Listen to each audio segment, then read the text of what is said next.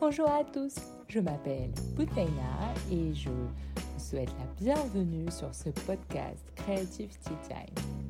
Ce podcast est l'occasion de partager des moments avec des personnes inspirantes, de parler de prise d'initiative, de mentorat, de reconversion, de carrière ou de ressources mentales. C'est aussi l'occasion de discuter avec des personnes sur ce qui les inspire le plus et de ce qui leur permet de rester impliqués à toutes sortes de défis personnels ou professionnels. Je vous invite à découvrir leurs clés pratiques pour pouvoir potentiellement les appliquer dans vos propres projets. Bonjour Siam. Bonjour Moutaina. Bienvenue encore une fois euh, sur le podcast. Moi, je suis ravie de revenir. Merci. Écoute, euh, c'est un plaisir euh, de te revoir et de te réécouter. L'objectif de cet épisode et de, de, notre journée, on va dire, c'est d'échanger autour d'un livre. Parce que déjà, j'ai l'habitude de te suivre sur ton propre compte euh, pour regarder avec euh, toujours beaucoup de, de fin tous les, les reviews, tous les retours que tu fais sur les livres. Et, euh, et, souvent, on a même des, des livres qu'on lit quasiment en même temps, bien décalés, sur lesquels on échange. Et donc aujourd'hui, je me suis dit que c'était idéal, avant la période estivale, de nous intéresser au, livre de, d'Elisabeth Gilbert, qui est l'auteur de Manche Prix M, et qui a écrit un livre qui s'appelle Big Magic, ou Magie en français, comment vivre une vie créative. Ne pas en avoir peur, et c'est un sujet que je trouve très intéressant en plein été pour avoir le temps de le lire et de le, et de le découvrir ou bien de le redécouvrir avec nous aujourd'hui? Alors, d'abord, je suis ravie de pouvoir parler de livres. Effectivement, j'adore lire, j'adore parler de livres, j'adore faire partie de lecture, d'en organiser. Je crois que j'en ai organisé euh, dans chaque pays où j'ai où j'ai vécu, dans, en entreprise. Donc, je suis ravie d'avoir cette, euh, cette opportunité de discuter un livre avec toi. Euh, encore et, et, parler de, créativité qui, qui, est un sujet très cher à mon cœur. comment vivre une vie créative au-delà en fait d'être créatif à travers l'art, mais comment apporter de la créativité dans sa vie. Euh, donc, merci Boutaina pour cette plateforme. Et, euh, et allons-y. Allons-y. Euh, le livre est particulier parce que, alors moi j'ai une histoire particulière, mais on la racontera après. Mais ce livre expose la vision d'Elisabeth Gilbert sur la créativité. Donc elle assume déjà le côté très personnel et subjectif de son approche et en même temps il est très processé parce que il, il, aborde les différents aspects de la créativité. Elle, elle l'aborde déjà en disant que la créativité, comme tu disais au tout début, ça, ça va au-delà de, d'être un artiste, ça va au-delà du simple fait d'être on va dire, un créateur dans, dans, le sens le plus commun, on va dire, ou socialement accepté, c'est créer des choses de manière inattendue ou attendue, mais, mais propre à nous et de manière authentique. Et ensuite, elle va avec ça découvrir les différents aspects de la créativité. Et c'est là où elle est intéressante parce que elle parle de la notion de courage, euh, de la notion de peur vis-à-vis de la créativité, euh, de la notion aussi euh, du flot d'idées, c'est-à-dire que une idée ne nous appartient pas, elle appartient à l'ère du temps et que si on la concrétise pas, eh ben finalement elle va s'envoler. et puis, il y a différents autres pensées, le côté comment travailler sa, créativité. Et là, elle va un peu plus loin et elle va désacraliser ou démystifier le côté créateur derrière ou le côté glamour de ce qu'il y a dans la création. Euh, elle parle de discipline, elle parle de frustration, d'énervement, euh, euh, même de, non-inspiration, voilà, la difficulté d'être créatif, et qu'au final, c'est un appel, c'est un appel auquel soit on répond, soit on ne répond pas. Mais si on ne le répond pas, il ne faut pas lui en vouloir. C'est à nous de, prendre, on va dire, le pas derrière. Et, moi, mon histoire avec ce livre, elle est particulière parce qu'en fait, je l'ai découvert dans un moment où j'étais en train de, me dire, je dois être créative, je dois arriver à trouver mon idée, ma, prochaine idée pour, pour créer mon entreprise. Eh ben, je vous le donne en mille, ça n'a pas été ce jour-là où je suis tombée sur son, sur son livre, mais je l'ai beaucoup aimé parce que c'était un appel aussi à l'exécution et au fait d'être autodidacte. Parce qu'à un moment, on n'a pas besoin de faire des études, on a juste besoin de faire. Et je l'ai. La permission n'entête pas, en fait. Oui, exactement. Un diplôme d'une personne. Exactement. La permission et le fait de se tester et le fait que la créativité vient en l'exerçant. Et je l'ai refermé. Je suis repartie. J'ai vécu ma vie, je suis revenue, je l'ai réouvert. Euh, et c'était des contes américains qui m'avaient retitillé dessus parce qu'il il, y a plusieurs livres, plusieurs personnes dans la sphère des contenus américains qui adorent en parler et lire souvent ce livre. Du coup, ça m'a retitulé et je suis repartie le lire. Et j'ai retrouvé plein de choses dedans. Où, en fait, je me suis rendu compte que de manière inconsciente, je les avais appliquées et je les avais juste un peu oubliées ou cru avoir oublié ou refermé. Et je suis repartie vaquer à mes occupations. Et mon, mon, histoire avec ce livre a été une forme de va-et-vient. Et malheureusement, euh, euh, avant de partir euh, des États-Unis, je l'ai laissé là-bas en croyant qu'on allait me le renvoyer. Donc c'est pour ça que je te disais que c'est une histoire particulière. J'ai dû laisser ce livre-là aux États-Unis en, en attendant qu'on me le renvoie. Euh, et ça fait euh, partie des, choses que je regrette de ne pas avoir prises parce que je pense que c'est un livre euh, indémodable. Voilà. Donc, quelle est ton histoire, toi aussi, avec, avec ce livre? Justement, c'est drôle parce qu'on a chacune une histoire particulière avec ce livre. Moi, je l'ai lu en 2015. À l'époque, j'habitais en Turquie.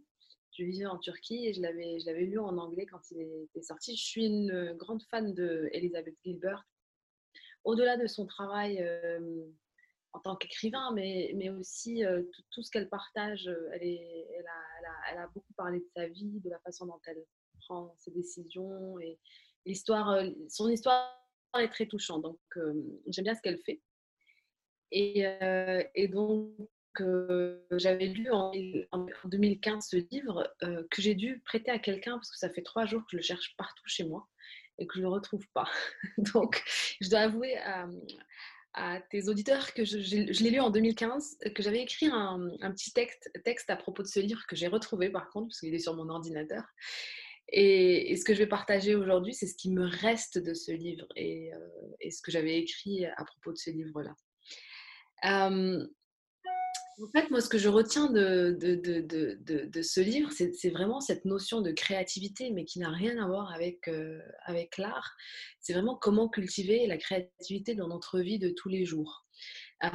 comment vraiment la faire cultiver, mais amoureusement, comme si on nourrissait quelque chose d'important, de la faire grandir et avoir le courage de partager avec le monde autour de nous, tu vois, ou pas, hein, ou, de, décider de ne rien partager. Et, aussi, il y a cette notion de résilience que je retrouve aussi dans son livre, c'est comment continuer à cultiver la créativité après des, après un échec ou quand il y a des obstacles. C'est vraiment comment, ce qu'elle dit, elle, la persistance, que j'appellerais plutôt de la résilience. Donc, pour moi, ce livre, c'est un peu comment, comment avoir une vie créative, mais ça, peut s'appliquer à n'importe quel process. Euh, si, tu vois, je me souviens des, différentes étapes. Elle parle, la première étape, donc c'est très processé à, l'américaine, ce que j'aime bien, parce que ça, ça, te donne une espèce de, euh, de process à suivre. Donc le premier, c'est le courage. Le courage d'être créatif. Et qui dit courage dit, euh, dans l'autre sens, affronter ses peurs. Et, et j'aime beaucoup comment elle parle de ça. Euh, je pense, si, je me souviens bien, il y a, une partie où elle parle à sa peur. Moi, c'est quelque chose qui m'avait beaucoup inspiré. Et je continue à le faire, je le fais régulièrement, c'est de parler à mes peurs, de leur écrire des lettres, de m'asseoir en me disant, OK, toi, tu viens d'apparaître, je ne te connaissais pas, viens, on va discuter. Et donc, il y a ce côté, ce côté de, pour développer, son, pour développer son courage ou pour nourrir son courage à être créatif, dans l'autre sens, il faut avoir le, ce côté vulnérable et, affronter ses peurs. Devenir ami avec toutes ces peurs-là qui peuvent nous empêcher de faire des choses. Ensuite, elle parlait de la notion d'enchantement et, c'est là où ce que tu disais tout à l'heure, il y, a un côté mystique dans ce livre, mais Elisabeth Gilbert est quelqu'un, je pense, de très spirituel. On le voit à, travers ses livres, ses films, etc. C'est cette, cette, notion que une idée peut venir à toi elle vient à toi et c'est pas toi qui vas chercher euh, l'idée, tu vois ce que tu disais tout à l'heure. Mmh. Et, et, en fait, si tu n'es pas disponible, si, tu es trop occupé à faire autre chose, tu ne peux pas la recevoir. Elle va aller vers quelqu'un d'autre. Je me souviens très bien qu'il y avait un... Elle avait euh, partagé un exemple euh, mmh. d'un livre qu'elle voulait écrire. Et, finalement, elle l'a pas fait parce que quelqu'un d'autre a écrit exactement le même livre avec la même histoire. C'est quand même, c'est quand même dingue. Et donc, j'aime bien aussi cette notion de se rendre disponible pour recevoir ces, idées, ces insights. Ce qui, ce qui revient aussi à, bien sûr, j'ai parlé de mindfulness, c'est d'être présent en fait à ce qui se passe autour de soi et d'avoir un peu d'espace pour accueillir des, des choses qui viennent à nous, que ce soit des insights, des idées, des envies, des désirs. Et si on n'est pas présent, si on est trop occupé à faire, à, à, travailler, à être dans la vie de tous les jours, vraiment en autopilote, on n'a pas d'espace pour accueillir tout ça. Et ça apporte aussi une notion d'humilité par rapport à ce point-là. Parce qu'en fait, souvent, les... on, dit, on dit, je m'inclus dedans, ah, j'ai eu cette idée, puis finalement, quelqu'un l'a fait. Ben, en fait, de manière beaucoup plus humble, on peut aussi considérer que on s'est pas rendu disponible à cette idée et qu'elle a trouvé un autre hôte et ça veut pas. En plus, vu qu'on le déclare pas, et ça, elle, elle, elle fait le, la jonction avec la question de l'intention, comme tu disais tout à l'heure. Donc, euh, si on ne déclare pas euh, au destin ou même à soi-même euh, qu'on va prendre l'initiative par rapport à un sujet, ben, ça va partir vers quelqu'un d'autre. Elle va pas nous attendre. Euh, le pouvoir de l'intention aussi est très, fort. Il y a eu beaucoup de livres sur, sur le sujet aussi de l'intention. Mais c'est important aussi de, de, de, poser l'intention. Et c'est un peu comme semer une graine, mais après, qu'est-ce que tu en fais? Est-ce que, est que tu vas l'arroser? Comment tu l'arroses? Est-ce que tu est que as besoin d'engrais? Qu'est-ce que tu en fais? Comment tu vas faire pousser cette graine?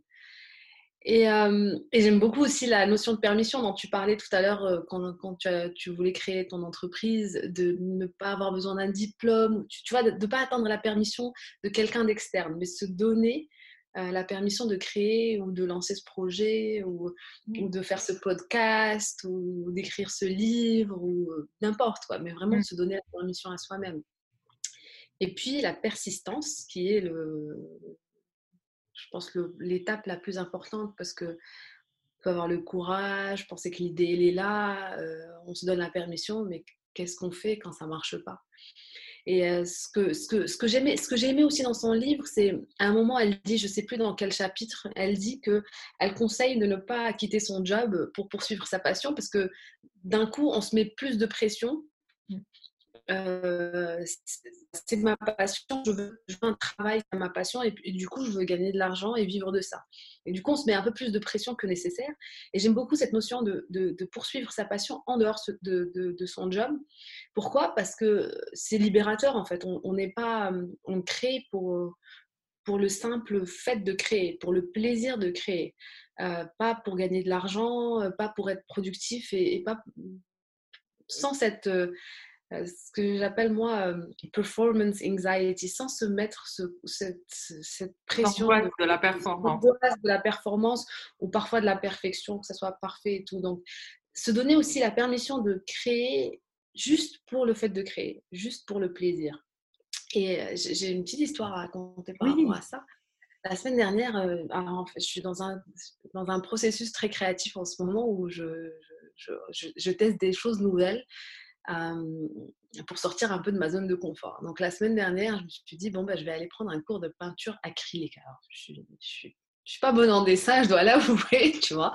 Donc, j'ai passé, j'avais deux dates la semaine dernière. C'était vraiment deux rendez-vous un jour au musée d'Orsay, j'ai dû passer quatre heures à, traîner au musée d'Orsay, juste écouter les, histoires de Monet, Manet, Zola, Baudelaire, euh, Renoir, Cézanne.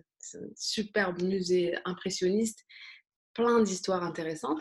Et deux jours plus, tôt, euh, plus tard, je me retrouvais dans un, dans un studio euh, d'art dans le 15e pour un, cours de peinture acrylique. Je pense que j'étais la, débutante ou la moins douée du groupe. Quoi.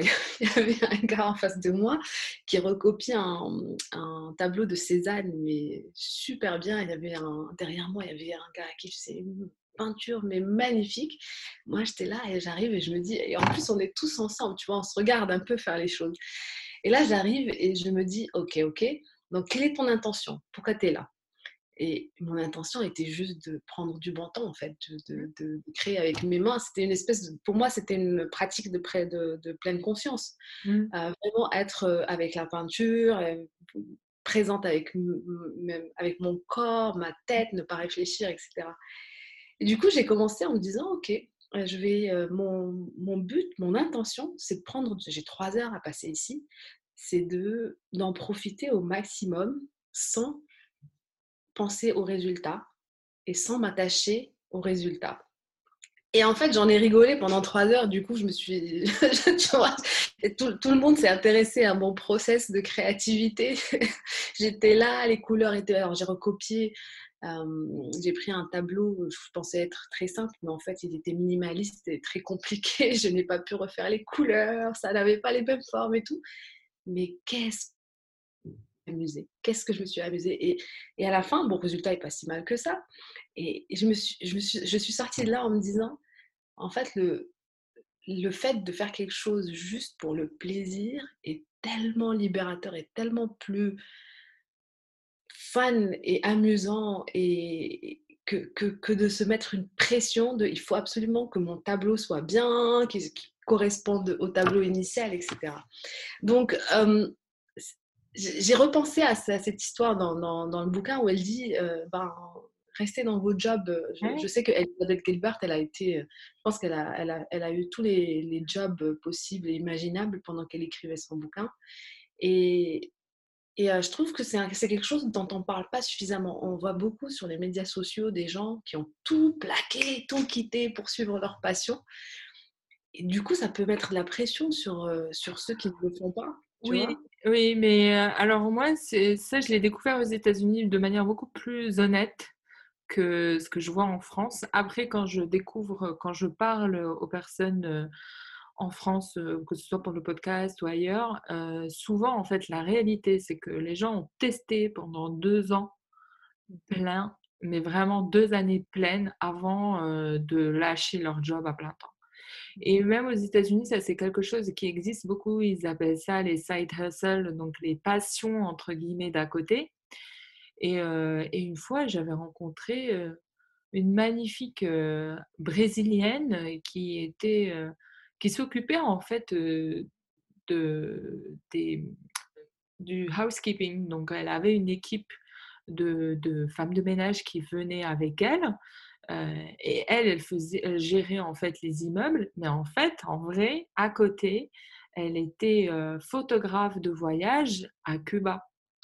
Elle disait qu'elle avait beaucoup de plaisir à, à faire ça, mais parce qu'elle voyait qu'elle aidait les gens et du coup, elle, et même par rapport à son autre passion, elle se posait pas, comme tu disais, cette pression d'achievement, de devoir absolument délivrer au moment où elle le fait.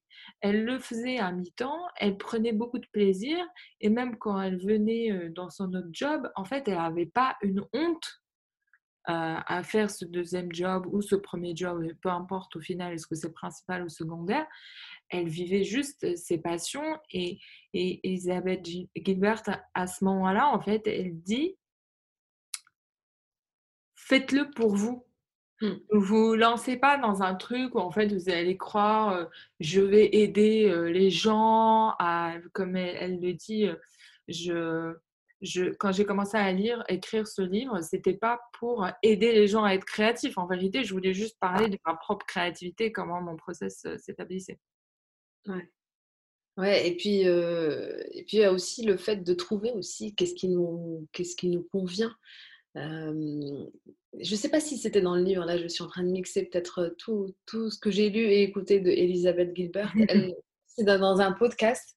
Elle disait, beaucoup de gens l'ont copié dans le Eat, Pray and Love. Beaucoup de gens sont partis en Italie, ensuite en, ensuite en Inde et après à Bali pour, pour faire un peu le même circuit que ce qu'elle avait imaginé. Elle dit mais non, trouvez votre propre circuit, trouvez ce qui vous convient le plus, voilà, créez votre, votre, un peu votre, votre vie idéale, quoi. Imaginez-la. Euh, c'est peut-être pas euh, aller manger des pâtes en Italie, euh, aller dans un ashram en Inde et, finir avec un rencontrer l'amour à Bali. Et, tu vois, donc j'aime bien aussi ce, cette invitation à se connecter à soi, à ce qui veut dire se connaître un peu mieux, pour pouvoir créer aussi ce qui nous qui nous nourrit et ce qui peut cultiver aussi cette, cette vie créative. Bah, en fait, forcément, quand on parle de créativité, on parle aussi de copie ou de surinspiration. Et, et, le fait de dire, même si c'est en lisant son livre, donc c'est pas forcément avec des intentions de la, de la, de la spolier, mais c'est plus, on va dire, dans l'imitation, que les gens veulent faire exactement les mêmes. Il y a des parcours Hit Pre-Love par des agences de voyage. Euh, comme euh, je ne sais pas si tu avais vu euh, dans Gilmore Girls la saison 2, la disgresse, mais c'est important. En fait, la maman donc de Rory, j'ai oublié son nom parce que j'adore cette série, a une crise de la quarantaine, cinquantaine, on va dire gentiment, et elle veut aller répéter exactement le, le film Wild. Dans le mmh. film Wild, en fait, euh, est beaucoup plus euh, euh, trash que dans le livre que dans le film. Et donc, elle part dans la réserve naturelle, elle est préparée, et tout le monde lui dit Mais c'est pas possible, tu vas pas pouvoir faire ça, toi, tu es, trop une citadine, tu vas pas survivre. Elle me dit Mais non, je vais y aller, je vais faire exactement les mêmes choses. Et elle y va, et en fait, sans vous spoiler la série, si jamais vous voulez la regarder parce qu'elle est sur Netflix, en fait, elle, elle, elle, elle, trouve les réponses qu'elle cherchait avant même de commencer parce qu'elle a plein de trucs qui arrivent et qui l'empêchent de faire ce qu'elle voulait faire. Et finalement, elle revient et les gens lui posaient la question du coup, est-ce que tu as fait Wild? Elle disait, bah, peu importe, j'ai eu ma réponse en fait à ce que je voulais, voulais savoir. Et oui, bah, parfois, imiter n'apporte pas forcément les réponses, mais, mais trouver sa propre voie. Et, et plus par contre, c'est plus difficile. Et c'est là où la question de la résilience est intéressante. Et, et, ce que dit Elisabeth, en fait, à un moment, elle dit qu'il y a eu. alors, je ne me souviens pas du nom de l'auteur. C'est quand même un livre hyper important, c'est The Mockingbird. Enfin, les. Euh, ah, Harper Lee. Voilà. Elle a écrit un seul livre. Elle n'a jamais pu écrire un autre livre. Ne tuez pas l'oiseau moqueur en français. Voilà. Et, et, en fait, elle se disait, elle ne pouvait pas écrire mieux. Et qu'en fait, ce qu'elle dit, c'est que peu importe si on écrit mieux, c'est déjà d'écrire. Donc, peu importe si vous, vous, montez un business ou peu importe, c'est juste de faire. Et en fait, c'est en faisant qu'on s'améliore. Parce que si on, veut absolument, et là on revient sur ta question d'angoisse de, la performance, elle est bloquante en fait. Si on réfléchit à tout ce qu'on va devoir performer, on va rien faire. On se bloque. Et, elle dit la seule fois, et c'est là où Elisabeth est quand même assez euh, authentique dans, dans sa forme de vulnérabilité, elle dit la seule fois où elle a eu une forme de flot incroyable, magique, ça lui est arrivé une seule fois pour une nouvelle et que ça ne s'est jamais reproduit. Et que, oui, oui, oui, tout à fait. Et que c'est pas forcément euh, rose et, avec des licornes partout. Paillettes. des paillettes et des ah! licornes. Euh, c'est compliqué. Et en fait, ce que tu soulèves là est un point très important. C'est en fait aimer le processus plus que le résultat. C'est ce qu'elle dit aussi dans le livre. Aimer écrire plus que le résultat de l'écriture. Et, je pense que c'est une perspective qui peut aussi aider à, construire, à construire sa résilience. Euh, ce que, ce que j'aime faire, c'est vraiment le fait d'écrire au-delà de, d'écrire cette nouvelle spécifique ou cet article spécifique, tu vois. Et j'aime bien cette perspective. Je pense qu'on on, s'attache beaucoup aux résultats et ce serait bien aussi de s'attacher un peu au, process. Oui, c'est comme les cours de poterie. Il y a beaucoup de personnes qui disent je rentre dans un cours de poterie, je m'en fous de, de ou qui sont très fiers et à raison de, de, de, cette tasse un peu moche mais qu'en fait, ils sont plus fiers du, fait de l'avoir fini et de déjà de l'avoir commencé, de l'avoir fini, d'avoir fait quelque chose de leur main et de se souvenir de cet instant-là plutôt que euh, de, tout ce que ils auraient pu faire de bien plus beau. Et ça, moi, j'ai ce travers. Euh, quand j'écris, quand je fais quelque chose, euh, je vais toujours me dire ah j'aurais pu mieux faire par ici ou par là donc, c'est pour ça que j'arrête. Je ne, je ne regarde pas le résultat. Une fois que c'est fait, donc une fois que j'aurai fait le podcast et je l'aurai monté, je ne le réécouterai plus. Alors, c'est là où moi j'invite les gens euh, à, avoir un peu plus d'autocompassion pour soi. Euh, c'est un de mes sujets favoris. Euh, de, pouvoir se réécouter, mais avec bienveillance et curiosité, tu vois, sans, sans, se, sans se juger. C'est pas toujours évident. Euh, mais je pense qu'on gagnerait tous à avoir un peu plus d'autocompassion envers, soi. Mmh. Surtout si on est ce que j'appelle moi des recovering perfectionists. si on est en des. Voilà, en guérison, en guérison de, de trop de perfectionnisme. Ouais, voilà. Et si on, est en train de se soigner par rapport à ça, de vraiment cultiver son, autocompassion. Ouais. Et, tu sais, il y a une histoire, euh, comment on est euh, par rapport au temps? On est bon, on est bon, t'inquiète pas. Euh, il y a une histoire qui me vient à l'esprit là sur le, le, résultat et pas le process. J'étais, j'étais en train de me former au yoga, tu sais, il y a quelques années. J'étais partie en Inde euh, dans un, pour faire une retraite de yoga. Et puis j'arrive, c'était une retraite yoga, méditation et tout ça. J'arrive, je vais voir le, le prof de yoga, le, le master du, du, de l'endroit, et je lui dis Écoute, je suis là parce que je voudrais apprendre à faire euh, le headstand, tu sais, le, poireau, là, la tête en bas et les têtes en euh, et les, les, les jambes en haut. Et il me regarde et il me dit What? Non. Si, si, si, je suis là. Et je vais passer, je sais plus, 11 jours, 12 jours dans cette retraite il faut qu'à la fin de ma retraite, je, sois capable de faire le headstand. Et là, il me regarde, mais super énervé. Il me dit, c'est pas ça le yoga, c'est absolument pas ça. Si c'est ça que tu veux, je t'invite à partir. Je dis, mais qu'est-ce que tu es en train de me dire? Je suis venue pour me pour perfectionner. En plus, à l'époque, je suivais plein de, yogis sur, sur ça, tu les vois, tu les vois avec leur, avec leur posture, leur position et tout. Donc j'avais un espèce de gros fear of missing out. Je n'étais pas capable d'avoir un headstand parfait. J'étais même pas capable de le faire. Et il me dit, le yoga, c'est absolument pas ça. C'est d'abord, c'est un process. C'est pas du tout un résultat. C'est pas une posture. C'est une harmonie entre le corps et l'esprit. Et si tu t'attaches au résultat, c'est que tu es en train de rater toute la pratique. Depuis, depuis ça, ça a complètement shifté ma, ma perspective. Je ne pratique plus pour faire des, pour être en position ou en posture instagrammable. Je pratique d'abord pour le plaisir de pratiquer, tu vois. Et ça me revient là parce que c'est un peu, c'est un peu ça. C'est vraiment avoir ce résultat parfait qu'on pourrait montrer ou pas à quelqu'un d'autre. C'est pas ça le, le chemin, c'est pas ça. Mmh. C'est pas le résultat. Et puis d'un coup, je rencontre ce, ce, ce, ce gars-là qui, qui me fait changer complètement de perspective. Et, et je me suis rendu compte que ben, je savourais beaucoup plus la pratique, je grandissais moi-même dans la pratique, en, vraiment en profitant du process au-delà du résultat.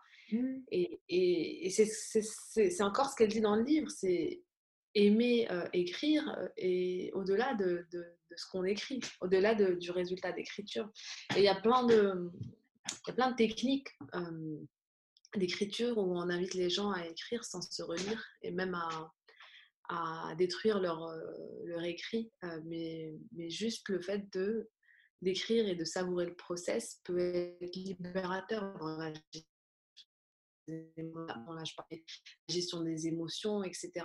Et, c'est quelque chose qui, euh, qui peut nous, nous aider à gérer notre critique intérieure, par mmh. exemple tu vois? Parce que dès qu'on a... Alors l'ego et tout ça, c'est encore autre chose. Là, c'est juste la façon, en fait, l'intention. C'est encore une fois, on revient. Qu'est-ce que, en faisant, en faisant, en suivant ce process, qu'est-ce que tu veux atteindre en fait? Est-ce que tu veux juste savourer le process, passer du bon temps, te faire du bien, je sais pas, ou arriver à un résultat clair et précis. Et donc tout ça fait que l'intention que tu poses au départ va impacter tout le, tout le process, ton niveau de résilience, etc. Mmh.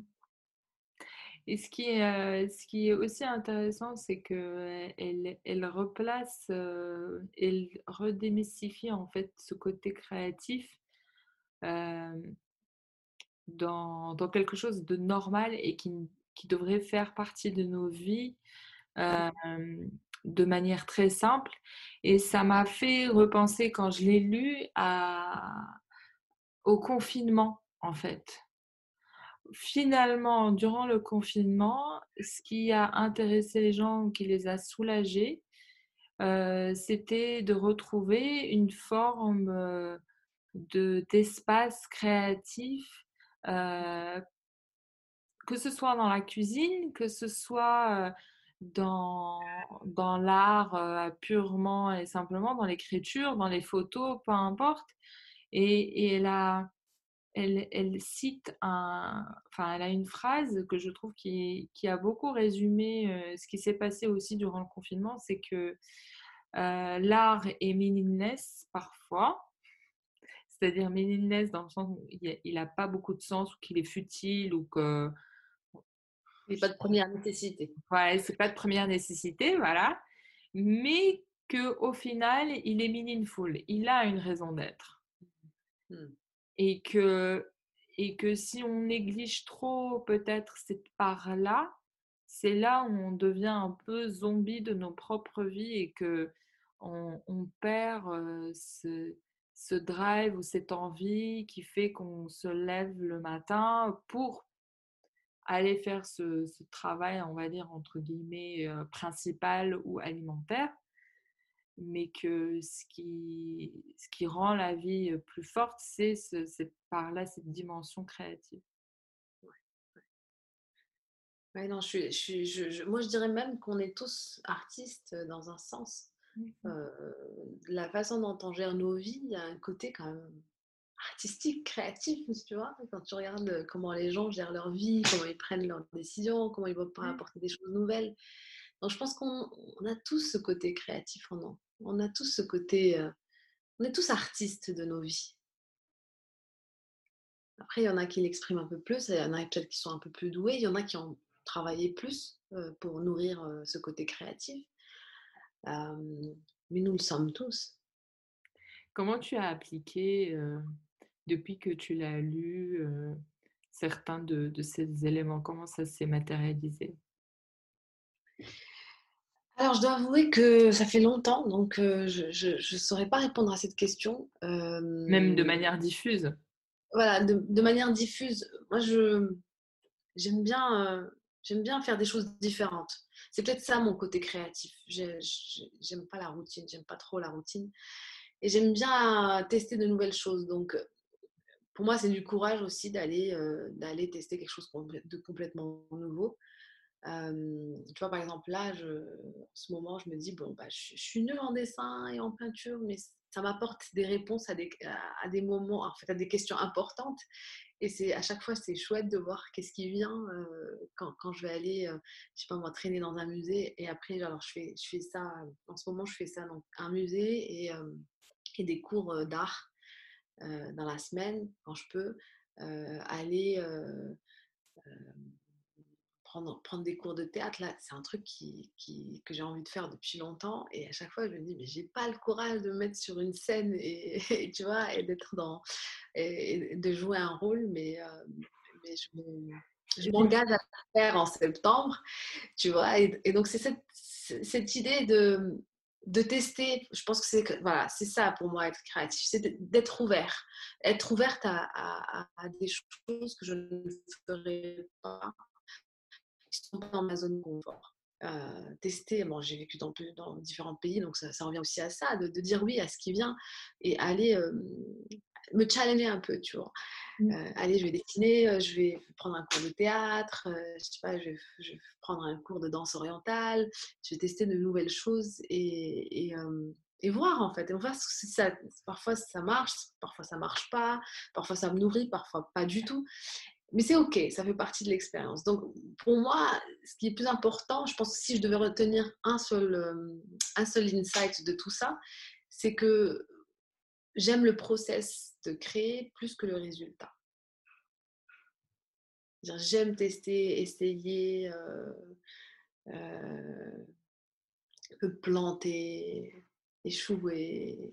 la plupart des, histoires que je raconte qui, sont, qui, qui, font ce que je suis, c'est des, des, histoires où je me suis plantée, où j'ai échoué, tu vois. Et, euh, j'aime cette, j'aime, j'aime cette dynamique, en fait. C'est ça qui nous fait grandir. Hein.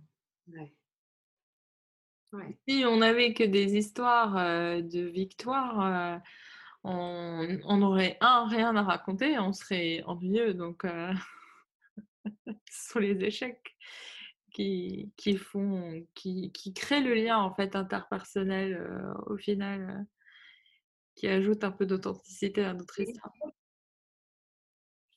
Et ce sont que des expériences. C'est même pas, je dirais, en fait, ouais, c'est pas un échec ou un succès, c'est juste une expérience avec. Euh, voilà, avec, et puis ça dépend des lunettes qu'on porte et, et, la façon dont on voit les choses. Mais voilà, c'est aimer le process plus que le résultat. Et je trouve que c'est intéressant même en tant que parent parce que ça fait, euh, ça fait partie des choses que moi j'aimerais euh, transmettre.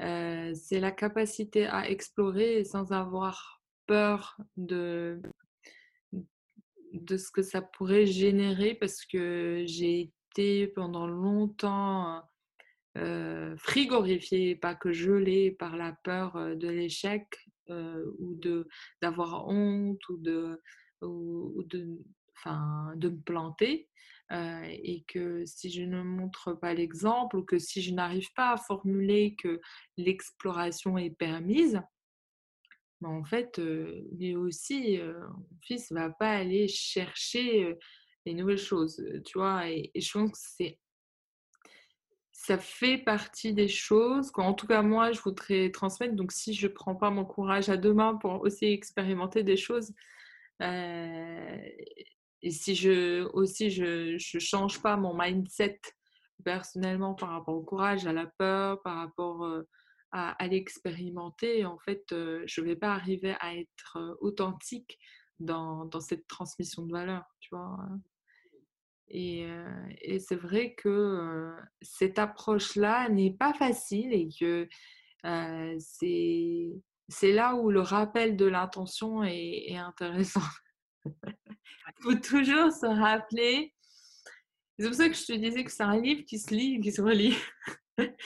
Parce que parfois, on, laisse nos vieilles habitudes revenir en fait c'est pas toujours ça, paraît c'est beaucoup plus simple à dire qu'à faire je dirais de, j'adore Elisabeth Gilbert mais des fois tu vois beaucoup de gens l'ont regardé faire son, son, son triple à des trois pays. Beaucoup de gens ont eu, ont une, énorme encore une fois FOMO là de fear of missing out. Ah ben je suis pas en train de faire ça je peux pas quitter mon job partir et tout. Et, euh,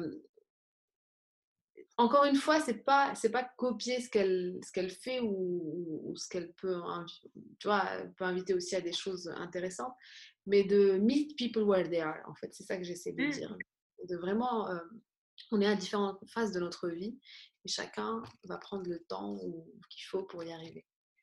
Oui, après, quand je dis, euh, quand je dis que c'est, accessible, euh, tu as totalement raison. Euh, et c'est, elle, elle est assez honnête par rapport à ça. Et tu as totalement raison dans la mesure où tout n'est pas accessible au moment ou de manière folle. Dans tous les cas, aujourd'hui, aller voyager n'est pas possible.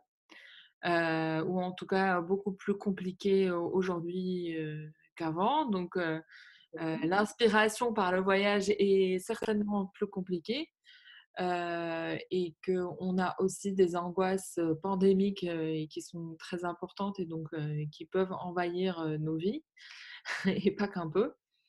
Mais que par contre, si c'est de simples actions qui peuvent moi, la dernière fois, j'ai renoué comme toi avec ma fibre artistique juste en dessinant, en apprenant le coloriage à mon fils. Bah, en fait, c'est quelque chose que j'adorais quand j'étais petite. Et, finalement, c'est quelque chose, c'est tout con. Mais qui renoue avec une activité manuelle. Et le simple fait de renouer avec une activité manuelle loin d'un écran, mmh.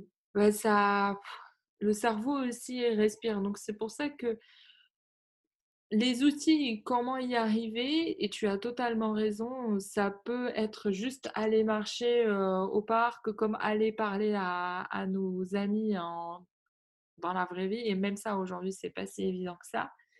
Mais que la créativité peut-être va être aussi de renouer avec nos vies de manière différente parce qu'aujourd'hui, même les codes de ce qu'on faisait avant sont à recréer et même ça, il va falloir être créatif pour, pour retrouver une forme, ouais, une forme de paillette ou, de, ou d'envie dans, dans nos vies quotidiennes. Donc, il va falloir être créatif.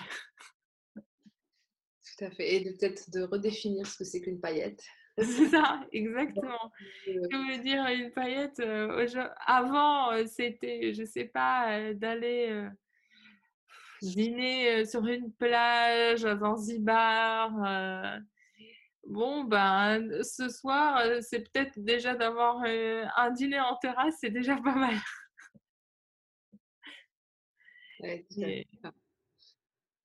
bon, c'est effectivement redéfinir les paillettes et c'est pour ça que je trouvais que c'était intéressant de, de, renouer avec ce livre dans un monde parfois un peu un peu secoué et que il, invite en tout cas à, réfléchir et à trouver nos propres, à nos propres ressources derrière.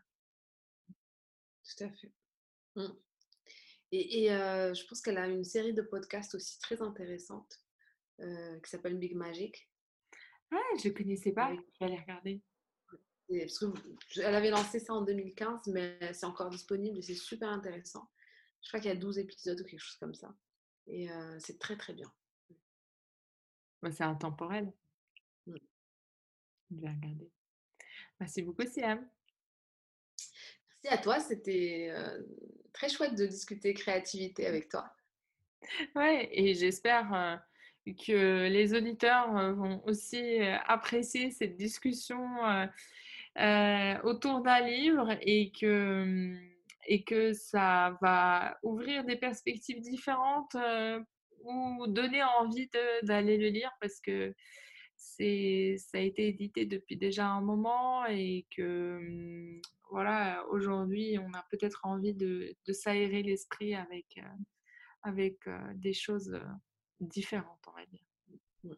Ah oui, on en a vraiment besoin collectivement, je pense. J'espère que cet épisode vous a plu. N'hésitez pas à nous ajouter un commentaire ou un avis euh, sur les différentes plateformes d'écoute ou à me retrouver sur les réseaux sociaux pour échanger sur euh, l'épisode, ce que cela a évoqué en vous. À bientôt!